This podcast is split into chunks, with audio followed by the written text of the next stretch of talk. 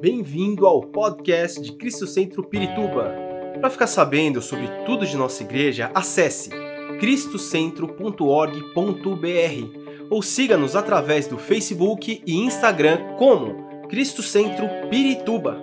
Você também pode ver essas e outras pregações no formato vídeo em YouTube barra Cristo Centro Pirituba Oficial. Seja bem-vindo à nossa casa apostólica. Hoje de manhã eu estava dando uma aula e eu disse na sala para eles o seguinte: tudo o que eu disser aqui para vocês, vocês não podem engolir. Vocês não devem engolir. Pelo contrário, Atos capítulo 17 conta a história dos bereanos. Você sabe quem eram os bereanos? Se não é o 16, é o 17, mas eu acho que é o 17. Bereanos. Os bereanos faziam parte de uma cidade chamada Bereia, claro. Quando eles ouviam o apóstolo Paulo pregar, o que, que eles faziam? Alguém sabe? Ninguém? Eles iam examinar as escrituras. Espera lá, o apóstolo Paulo falou uma coisa aqui. Vamos ver se está certo. Aí, lá na escritura, está certo. É para mim não está certo, não é para mim. Amém? A Bíblia fala que o povo de Deus perece por falta de conhecimento. Nós precisamos aprender a Bíblia. Quanto mais de Bíblia nós sabermos, nós soubermos. Quanto mais de Bíblia nós soubermos, menos nós seremos enganados e mais forte será a nossa fé. Amém? Tudo que eu falei aqui para você está na Bíblia. Você é profeta de Deus, você pode profetizar, todos podem profetizar. Se você crer no que você profetizou, veja o que o Senhor vai fazer na sua vida. Amém? Uma coisa que, que me veio na mente agora é que enquanto nós estávamos adorando, isso não estava nada no script, tá? Isso é um adendo. É, Deus é detalhista em tudo a posição em que as doze tribos ficavam arrumadas lá no, nos lugares onde era a palavra no deserto. Então, você tinha o tabernáculo montado no centro e você tinha é, três tribos de cada lado. Quatro lados, três tribos de cada lado, doze tribos. Toda vez que o povo precisava se mover, simplesmente, por exemplo, Deus mandava ir para outro lugar. Qual era a tribo que saía em primeiro lugar? A tribo de Judá. O que, que significa Judá? A minha irmã está fazendo assim: adoração. Adoração, louvor. Judá, Judá significa adoração, louvor. Num simples movimento, Judá vai na frente, louvor vai na frente, adoração vai na frente. Mas havia as convocações para a batalha. Quando o povo, quando Deus mandava, olha, vocês agora vão lá e vão invadir determinado lugar. Ou quando o inimigo vinha invadir. Então havia o toque que levantava, que chamava o povo para a guerra. Tocava o chofar, a trombeta. Qual era a tribo que saía em primeiro lugar? Ficar esperto. Judá, louvor e adoração. Louvor e adoração sempre tem que estar na frente. Na sua vida. Louvor e adoração é o principal na vida do crente. Está passando por problemas? Não xinga. Louve e adore a Deus. Está com a família encrencada? Não reclame, não pragueje. Louve e adore a Deus. O louvor traz vitória, o louvor move a mão de Deus. Amém? Isso está na Bíblia. Depois vocês vão procurar aqui. Faça como os bereanos. Venha procurar na palavra de Deus. Amém? Bom, eu já falei para vocês que nós estamos falando sobre sobre vencendo o inimigo. E eu quero ler com os irmãos um texto que está em João capítulo 8.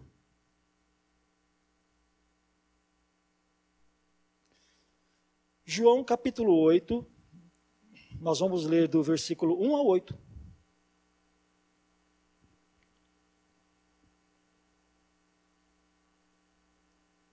Jesus, porém, foi para o Monte das Oliveiras. Ao amanhecer, ele apareceu novamente no templo, onde todo o povo se reuniu ao seu redor, e ele se assentou para ensiná-lo. Os mestres da lei e os fariseus trouxeram-lhe uma mulher surpreendida em adultério. Fizeram-na ficar em pé diante de todos e disseram a Jesus: Mestre, esta mulher foi surpreendida em ato de adultério. Na lei, Moisés nos ordena apedrejar tais mulheres. E o Senhor, que diz? Eles estavam usando essa pergunta como armadilha, a fim de terem uma base para acusá-lo. Mas Jesus inclinou-se e começou a escrever no chão com o dedo. Visto que continuava a interrogá-lo, ele, ele se levantou e lhes disse: Se algum de vocês estiver sem pecado, seja o primeiro a atirar a pedra nela.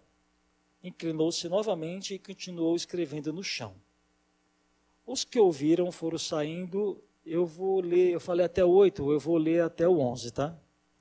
É, os que ouviram foram saindo, um de cada vez, começando pelos mais velhos.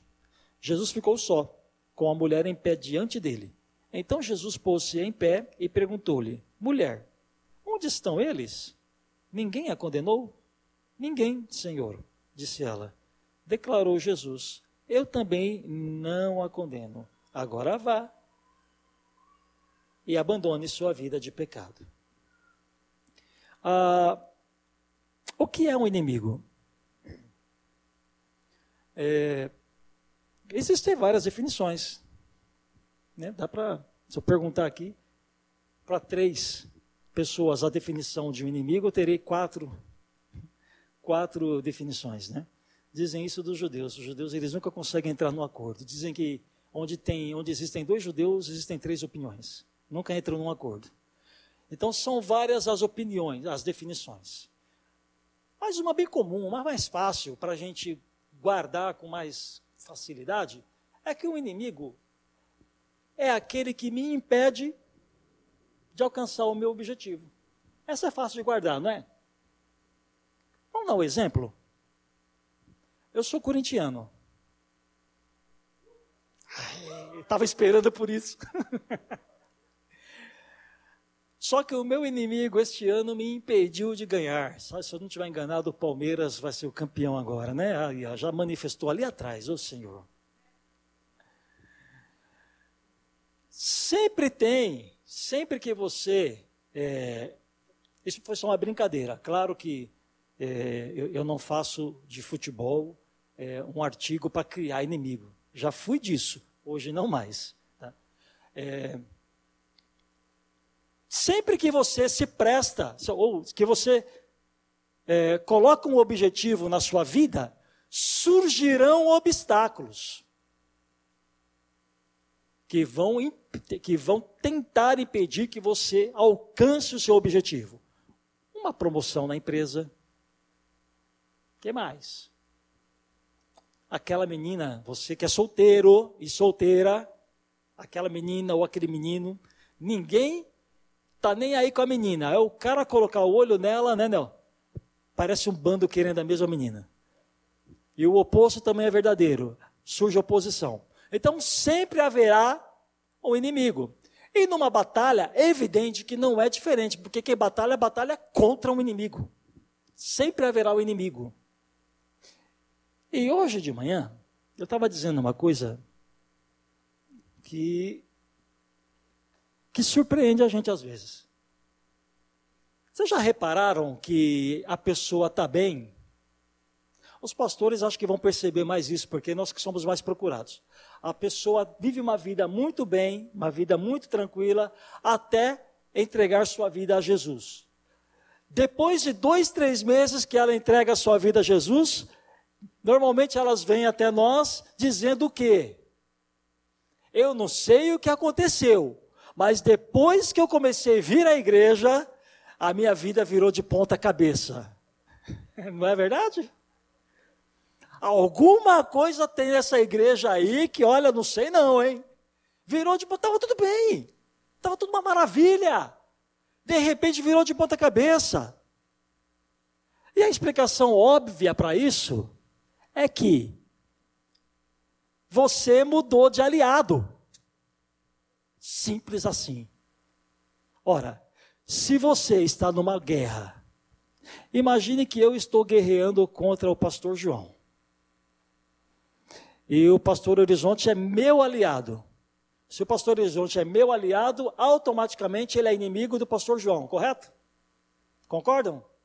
Mas imagine que de repente houve uma cisão entre, entre eu e o pastor Horizonte. Tivemos um probleminha.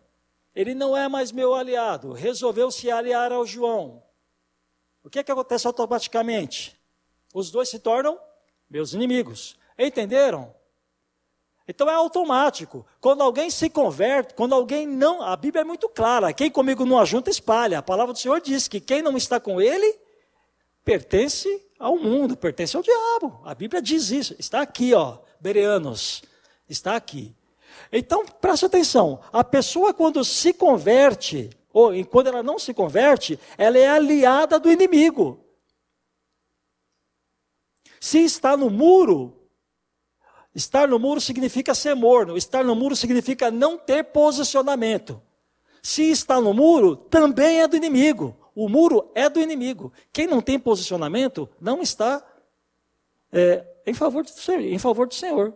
Aí nós precisamos tomar um posicionamento. Então, o muro pertence ao inimigo. A partir do momento que você se converte, você se desligou do inimigo e uniu-se a Deus. É automático, como nesse exemplo que eu dei, que o diabo agora se tornou seu inimigo.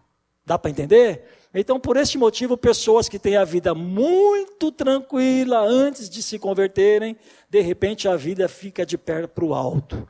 E aí o Senhor vai começar a trabalhar.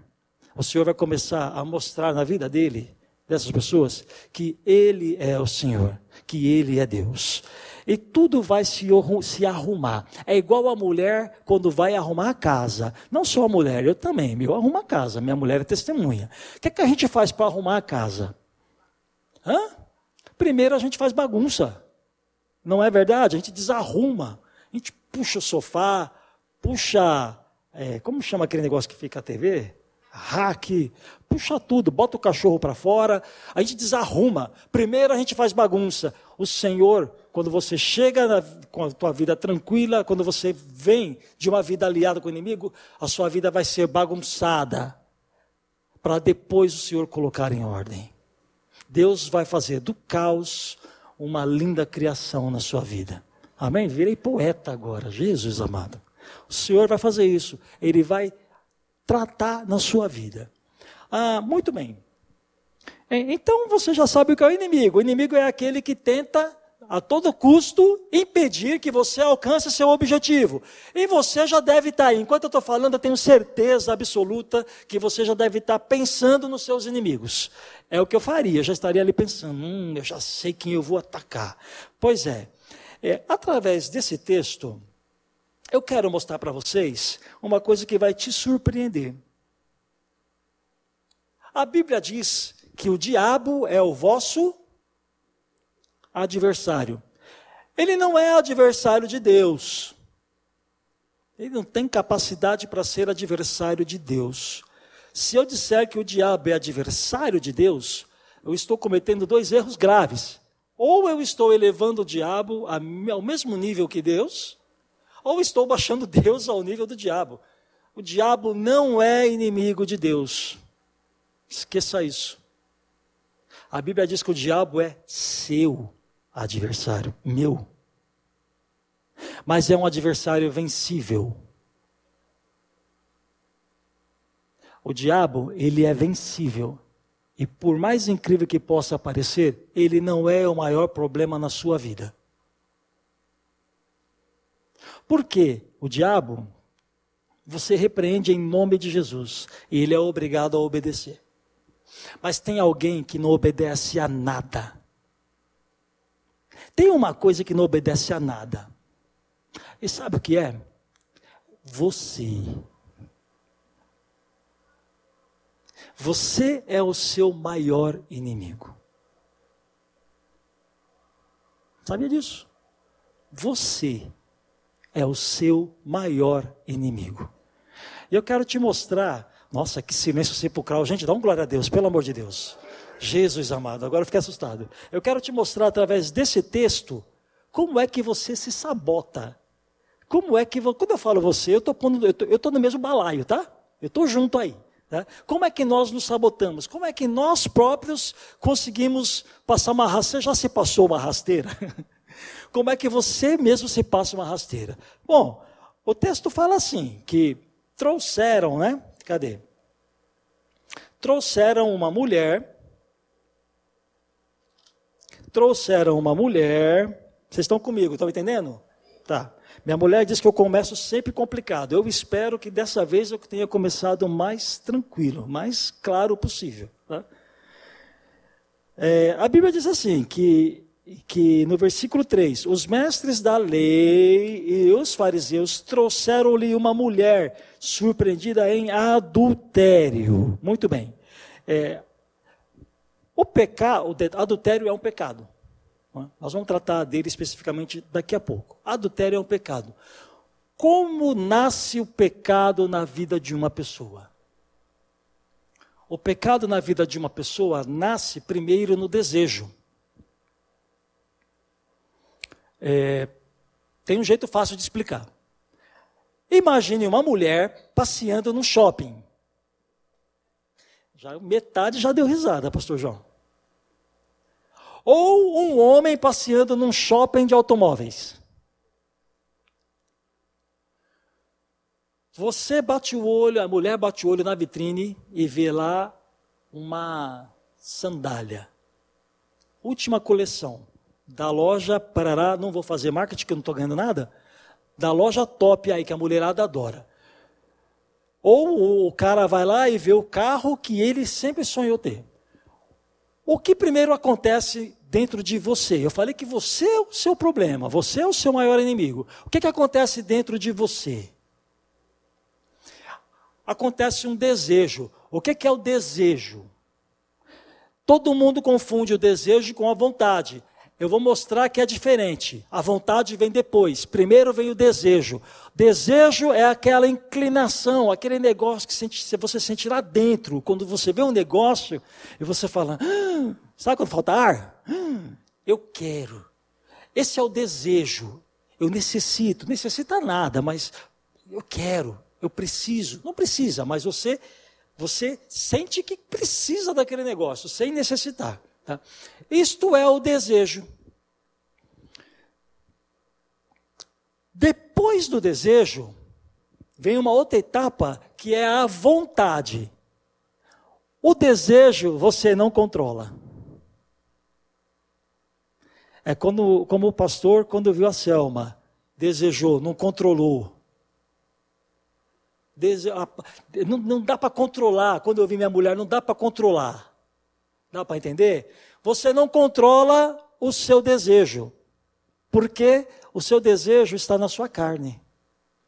Quando você vai a Romanos, Paulo gasta um texto longuíssimo para dizer que aquilo que eu sei que eu devo fazer, isso eu não faço, mas aquilo que eu sei que eu tenho que eu não posso fazer, isso eu faço. Ele está falando sobre a luta entre a carne e o espírito. É disso que eu estou falando. Quem deseja? Quem deseja é a carne.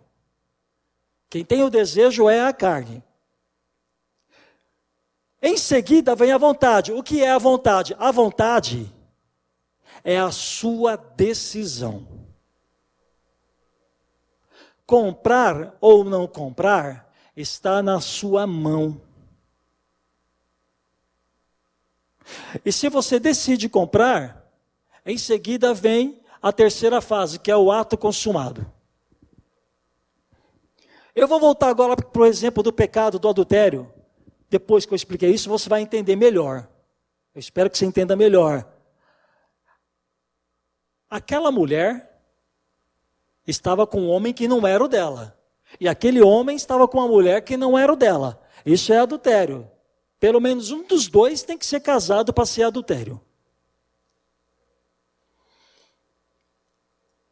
Houve um desejo em algum momento. Vocês concordam comigo? Em algum momento, aquele homem desejou é, aquela mulher de forma sexual e aquela mulher desejou aquele homem de forma sexual. Não houve um desejo? Ele podia ser impedido? Lembra que eu falei que o desejo Ele, você, você não consegue controlar, ele surge. Por quê? Porque você tem carne, você é carne. O desejo não dá para controlar. Talvez ela não pudesse controlar o desejo, mas ela tomou a decisão de se deitar com aquele homem. Aquele homem tomou a decisão de se deitar com aquela mulher. Então, esta foi a vontade. A decisão é a vontade. E eles consumaram o ato. É assim que acontece na sua vida. Todo pecado começa desta forma. Primeiro, você sente o desejo, que é incontrolável. Mas pecar ou não pecar está na tua mão. Por isso a palavra de Deus diz que todos pecaram e não há ninguém indesculpável diante do Senhor. Ninguém, nem eu, nem vocês. Nós não somos culpados porque sentimos o desejo de pecar, mas nós somos culpados quando nós acolhemos o pecado. No Velho Testamento, se você vai lá em Levítico, se puder, projeta para mim, pode ser? Levítico capítulo que aí fica mais rápido aqui. É, Levítico, é, Levítico 20, versículo 10.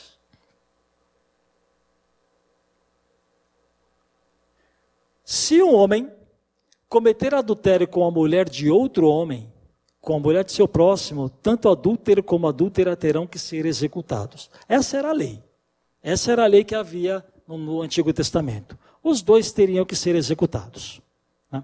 Então, a minha pergunta para você é o seguinte: o que é que você tem que fazer? O que é que eu e você temos que fazer? Que isso é o que importa. Você já entendeu como que o pecado surge na nossa vida. Agora, o que é que eu tenho que fazer para impedir que a minha vontade, ou seja, que a minha decisão, seja de pecar? O que, é que eu preciso fazer para isso? A Bíblia ensina o que eu e você temos que fazer para não pecarmos.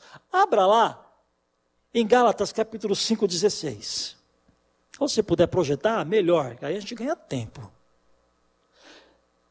Por isso digo: vivam pelo Espírito, e de modo algum satisfarão os desejos da carne. Para você não pecar, você precisa viver pelo Espírito. Você precisa ser dirigido pelo Espírito. Você precisa ter um coração afinado com o Espírito Santo. Eu me recordo. Quando eu falo me recordo é porque o cara já está meio velhinho, né? Não estou tão. Estou com 52. Mas eu me recordo. Meu pai tinha uma televisão com caixa de madeira. Um monte aqui já teve, né? Os mais novos não sabem nem o que é isso. E aí, lembra que a frequência era ruim? Era ruim demais, né? O que, que, que, a gente fazia? Ah, quanta gente contemporânea, hein? É bom quando a gente não fala sozinho. Você sabe que a alegria do mais baixinho é achar outro mais baixinho do que ele, né? A alegria do tiozão é achar outro igual ele. Bombril! Aí o bombril esfarelava, saía aquelas fagulhinhas, caía dentro da televisão e fechava curto-circuito. Porque o bombril é metálico, conduz eletricidade. Mas para que você colocava o bombril? Para melhorar. Oi? Melhorar a sintonia. Para melhorar a sintonia. Porque tem muitas coisas que atrapalham a sintonia. Você já percebeu do que eu estou falando, né? A sua sintonia com o Senhor tem que ser acertada, ajustada. Tem muita coisa na nossa vida que atrapalha a nossa sintonia com Deus. É por isso que às vezes Deus está falando, às vezes não, sempre Deus fala, não faça isso. Mas você não ouve e faz. Por quê? Porque a sintonia não está ajustada. A gente está ouvindo outras vozes. Nós estamos vendo, ouvindo, nos enchendo de tanta porcaria que nós não temos um coração sensível à voz de Deus. Ok? Então, qual é o meu conselho para você hoje? Livre-se das porcarias que tomam o seu tempo, que te impedem de ler a Bíblia, das porcarias que te impedem de orar, de tudo que te impede de ter uma vida com o Senhor. Livre-se dela, para que o seu coração seja afinado com Deus, para que você consiga ouvir a voz de Deus. Quando o Espírito Santo te falar, faça, você vai entender e vai fazer. Quando o Espírito Santo te falar, não faça, você vai entender e não vai fazer. E aí você vai, a chance de você é, decidir pecar vai ser muito menor. Amém? Deu para entender? Esse é o primeiro ponto. Seu maior inimigo é você. Porque é você quem decide pecar. Me lembrei da Eva de novo. Toda vez eu falo dela. A Bíblia não diz que o diabo pegou a maçã e pôs na boca da Eva, né? Não diz, porque não foi assim que aconteceu. A Bíblia diz que Eva viu que era bom, pegou do fruto e comeu. Ela comeu. O diabo armou um esquema, mas quem pecou foi ela. Quem decidiu foi ela. Ok? Esse é o primeiro ponto. O segundo ponto, segundo ponto, o segundo inimigo que eu quero passar para você, ainda com base nesse texto, é que a associação com pessoas podem te levar para o mau caminho. A associação com determinadas pessoas podem te levar para o mau caminho. A Bíblia diz que as más conversações corrompem os bons costumes. Não lembro qual é o texto. Provérbios? Eu não lembro. Quem achar aí, por favor? As más conversações corrompem os bons costumes. Porque gente gente crente, gente fiel, gente honesta, por que que gente sangue bom de repente se torna ruim, muda da água para o vinho. Ah lá, é 1 Coríntios 15, 33. Não se deixe enganar. As más companhias corrompem os bons costumes. Uma versão mais antiga, as más conversações corrompem os bons costumes. Porque as más influências, porque más, más companhias trazem más influências. E aquelas pessoas, aquelas, aquelas pessoas que normalmente tinham um comportamento bom, acabam se tornando como aquelas com quem elas se associam. Então, cuidado com as pessoas com quem você se associa. Esse texto fala isso. A mulher foi levada até Jesus. Nós lemos agora há pouco que em Levíticos, capítulo 20, diz que os dois tinham que morrer, não é isso? O homem e a mulher. Os dois pegos no ato do adultério. No ato do adultério, por quê? No Antigo Testamento era diferente. O pecado no Antigo Testamento era quando você consumava né? Então, para ser o adultério, tinha que estar lá o homem e a mulher juntos, na prática, juntos. Jesus complicou o negócio. Jesus disse o seguinte: se no teu coração. Hã? Mais alto.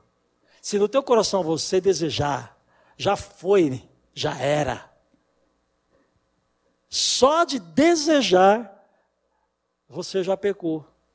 Você não precisa consumar o ato. Né? Só de você decidir em seu coração, ó, oh, esse negócio não é para mim, mas eu vou, já era. Então, olha que engraçado, no Antigo Testamento, a Bíblia diz que os dois tinham que morrer.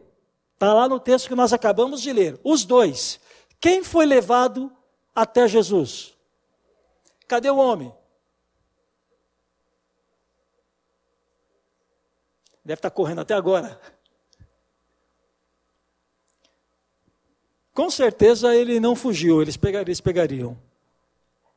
Era alguém do meio, era um parça, era um compadre, alguém que teve a sua barra aliviada. Né? Esse cara que teve a sua barra aliviada, ele também era culpado no cartório, porque ele também decidiu pecar. Mas na hora H, ele conseguiu se livrar. E quem se lascou, ou ia se lascar, oh, perdão por se lascar, quem ia sofrer as consequências era só a mulher. Na nossa vida é assim também que acontece. Quando nós nos associamos com pessoas que nós não devemos nos associar, na hora que a corda for estourar, você vai ficar sozinho. Você não acha que o outro vai te ajudar. Você não acha que o outro vai. Não, não, não, eu, eu também estava junto com ele, eu vou dividir a culpa. Não! Você vai ficar sozinho, meu irmão. Minha irmã. Você vai ficar sozinho. Então a Bíblia nos ensina, de uma forma bastante clara, que o que eu devo fazer em situações como essa é que eu não devo, eu não devo me associar.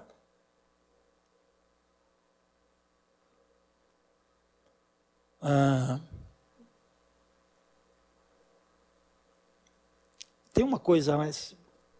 A forma como Deus trata o pecado. A mulher pecou. Foi levada até Jesus. Imagine, imagine que ninguém tivesse descoberto isso. Ficaria encoberto até que? Eu ouvi uma vez um pastor falando algo que eu realmente achei muito interessante. Ele disse o seguinte: que se você não soubesse que seria pego, você nunca deixaria de pecar. Se você não tivesse medo de ser pego, você pecaria. Então, de certa forma, o que nos impede de pecar é o medo. Eu acho que ele tem razão, mas eu acho que não deveria ser assim. Porque o que deveria me impedir de pecar é o meu amor pelo Senhor, concordam? O meu amor por Deus deve me impedir de pecar. Mas como nós somos humanos e falhos, o medo é maior. Então, olha aqui, o pecado dela foi exposto. É, como que Deus trata o pecado na vida de um crente?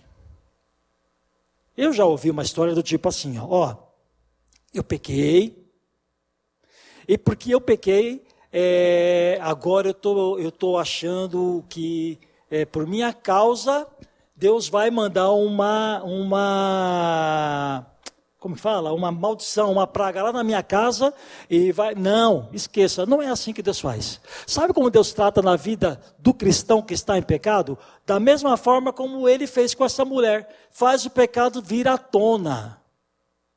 Faz o pecado ser exposto. A diferença é o motivo. Quando o diabo expõe o pecado de uma pessoa, é para envergonhá-lo e fazê-lo cair. Quando Deus expõe o pecado de um dos seus filhos, é para fazer com que ele não morra no pecado. Por esse motivo que eu acabei de falar para vocês, que se não for exposto, permanece. Se não for exposto, permanece. Então Deus traz o pecado à tona para te tratar. Então, é uma pergunta séria para te fazer. Se você tem, não responde, é uma pergunta retórica, tá? Eu não quero, não exige resposta. Pense você com os seus botões. Se você tem aí um pecado na sua vida, você, o que você acharia se Deus trouxesse ele à tona hoje, para todos nós ficarmos sabendo? Como que seria o negócio? Qual é o conselho que a Bíblia te dá? O que eu devo fazer? Primeiro lugar, cuidado com quem você vai se associar. Não se associe com pessoas que não temem o nome do Senhor, porque você fatalmente irá para o lado errado. Segunda coisa, com relação ao pecado, eu tenho que fugir. E me vem à mente, me vem à memória, a história de José do Egito. Lembra o José do Egito quando é, a esposa de Potifar se insinuou para ele? Conhecem a história? Qual foi a atitude de José? Os dois estavam sozinhos na casa. Qual foi a atitude de José? Hã? Fugiu. José fugiu. A única forma certa de tratar com o pecado é fugindo dele. Não tem outra forma. Quando eu era seminarista, eu tive um professor, é, isso foi acho que em 90 ou 91. Eu tive um professor, gente, em 90 ou 91, eu tinha 21 anos de idade. A minha sala o mais velho na minha sala devia ter 30, 35. Então era todo mundo aí na casa dos 18, 20, 23. Todos com, com os hormônios à flor da pele. E aí entra um professor Esse professor me disse que a maneira de tratar com o pecado é enfrentando ele de frente. Falei, opa, como assim? Não entendi. Dá um exemplo. Vou dar um exemplo, ele falou.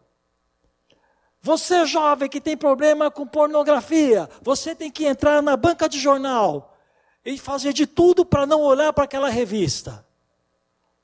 Oh, tá esquisito isso aí. Eu vou no terreno do inimigo para mostrar que eu posso vencê-lo. Sabe o que aconteceu? Depois de algum tempo, nós descobrimos que esse professor, esse aí, e eu não vou falar o nome porque eu não sou SPC, eu não trabalho com nomes. Esse professor, ele cantava as funcionárias lá da igreja. Ele tinha uma vida complicada na área sexual, e para ele o jeito de lidar com este pecado era enfrentando lá, entrando lá na. Eu falo na banca de jornal porque naquela época era na banca de jornal. Não é assim que se trata com o pecado. Sabe como se trata com o pecado? Fugindo dele. Não vá onde ele está. Você sabe onde você não pode ir. Não vá. Você sabe que você tem que você não pode fazer. Não faça. É assim que se trata com o pecado. Ok? Por quê? Porque se você insistir em ficar abraçado com o pecado, o Senhor te ama tanto que vai expor seu pecado. Vai te envergonhar mas é para que você não honra abraçado com ele. Ele vai tratar. Ok? Primeiro inimigo, você mesmo, quando toma a decisão de pecar. Segundo inimigo, não lembram? Pessoa, pessoas com quem você se associam. Essas pessoas vão te deixar na mão, hein? Vão te levar para o lado errado e vão te deixar na mão. E o terceiro, e último, e eu já vou terminar, terceiro e último inimigo é o meu senso de justiça. O meu senso de justiça. O que, que significa isso? Presta atenção no que Jesus fez aqui. Ó. Vamos ler ali ó, no versículo. Uh, versículo 4. Não, versículo 5. Na lei, Moisés nos ordena apedrejar tais mulheres. E o Senhor, que diz? Eles estavam usando essa pergunta como armadilha, a fim de terem uma base para acusá-lo. Ah, depois do versículo 7, visto que continuavam a interrogá-lo, ele se levantou e disse: Se algum de vocês estiver sem pecado, seja o primeiro a atirar a pedra nela. E depois ah, lá no versículo 9: Os que ouviram foram saindo, um de cada vez, começando pelos mais velhos. Jesus ficou só, com a mulher em pé diante dele. Então Jesus pôs-se em pé e perguntou-lhe: Mulher, onde estão eles? Ninguém a condenou? Ninguém, Senhor, disse ela. Declarou Jesus: Eu também não a condeno. Agora vá e abandone a sua vida de pecado. O meu senso de justiça me coloca como superior aos demais. Isso exige, isso me faz exigir com que o seu pecado seja punido. Aqueles mestres da lei, aqueles fariseus, eles estavam preocupados apenas em fazer com que a palavra fosse colocada em prática. A, a palavra se estava escrito que era para a pessoa morrer, então era para a pessoa morrer. Eles não estavam preocupados se aquela pessoa tinha condições de ser restaurada. Eles não estavam preocupados se aquela, se aquela pessoa queria mudar de vida. Eles não estavam preocupados com isso. Eles estavam preocupados o seguinte: nós que todos os dias estamos diante de Deus, achavam que estavam, né? Nós que todos os dias nos esforçamos para cultuar a Deus. Nós que todos os dias nos esforçamos para tentar viver uma vida com Deus, nós não aceitamos que ela, em pecado, seja restaurada. É isso. Nós não aceitamos que ela peque e nada aconteça com ela. Nós, nós queremos que a justiça seja feita. Qual é a justiça? É a pena. Queremos que a pena seja aplicada nela. Nós não queremos isso? Nós não agimos dessa maneira também? Quantas pessoas que nós vemos cometendo erros vários por aí, e nós achamos que é absurdo, ela merece, merece morrer no inferno. Lembra do rei Davi? Quando roubou a mulher de Urias? E o profeta Natan foi até lá e falou para ele: Ô oh, Davi, rei Davi, o que, que você acha de um homem que tem muitas ovelhas? A história é mais ou menos assim: que tem muitas ovelhas, mas foi roubar a única ovelha de um outro homem. Não é assim a história? O que, que o rei Davi fez? Ele se irou e disse: Onde está esse homem que eu vou mandar matar? O profeta falou para ele: Esse homem é você. Você cobra justiça para o outro, mas não enxerga o tamanho do pecado em que está cometido. Sabe o que Jesus ensinou? Jesus ensinou que eu e vocês estamos no mesmo balaio. Eu não sou melhor do que você e você não é melhor comigo que eu. Não sou mais pecador que pecador que você, e você não é mais pecador do que eu. Mas Jesus ensinou que nós somos santos em restauração. Você está em restauração. E se você pecar, o Senhor é fiel e justo para te perdoar os pecados e te purificar de toda injustiça. 1 João 1,8, salvo engano, ou 1,9. Não seja juiz de ninguém. Não seja juiz de ninguém. Não condene ninguém. Faça o que Jesus fez. Jesus levantou aquela mulher. Jesus não a condenou. Ele foi o suporte, foi o apoio. Ele a levantou vai, não peques mais. Olha, muda de vida. Muda de vida. O que aconteceu aqui, fica aqui. Daqui para frente, tente viver é, uma vida correta com base na palavra de Deus. Tente viver uma vida correta com base na palavra de Deus. Jesus não condenou. Ele tinha direito a condenar. Não tinha? Ele não fez isso. Deus é o único que tem direito a não perdoar ninguém, porque a ofensa que foi cometida contra ele em Adão foi grave. Mas qual foi o exemplo que o Senhor, que o próprio Deus deu? Ele enviou Jesus. Se você vai lá ao episódio da queda, Gênesis 3,15, primeira profecia bíblica, Gênesis 3,15, o próprio Deus profetizou a vinda de Jesus. Gênesis 3,15. O próprio Deus profetizou a vida de Jesus para morrer no meu e no teu lugar. Ele não, ele podia, ele é o único que não poder, que poderia não perdoar, mas perdoou. Por qual motivo eu e você negaremos perdão para quem pecou? Se nós estamos no mesmo balaio. Isso foi o que Jesus ensinou. Libera perdão. Libera perdão e ajude ajude a pessoa a se levantar. Porque o Senhor nos levantou. Nós estamos caminhando pela misericórdia de Deus. Então nós devemos ter misericórdia dos outros também. Amém? Muito bem, eu quero que você, por favor, fique em pé do seu lugar. São muitos inimigos, gente. Se for falar a lista de inimigo, não acaba, né, Pastor Horizonte? Muitos. Eu selecionei três que eu achei muito importante, porque quando Deus, quando a gente preparou a pregação, primeiro ele fala comigo, né? No meu caso, primeiro ele fala comigo. Serviu primeiro para mim. Se serviu para mim, eu imaginei que serviria para vocês. Decida não pecar. Decida não pecar.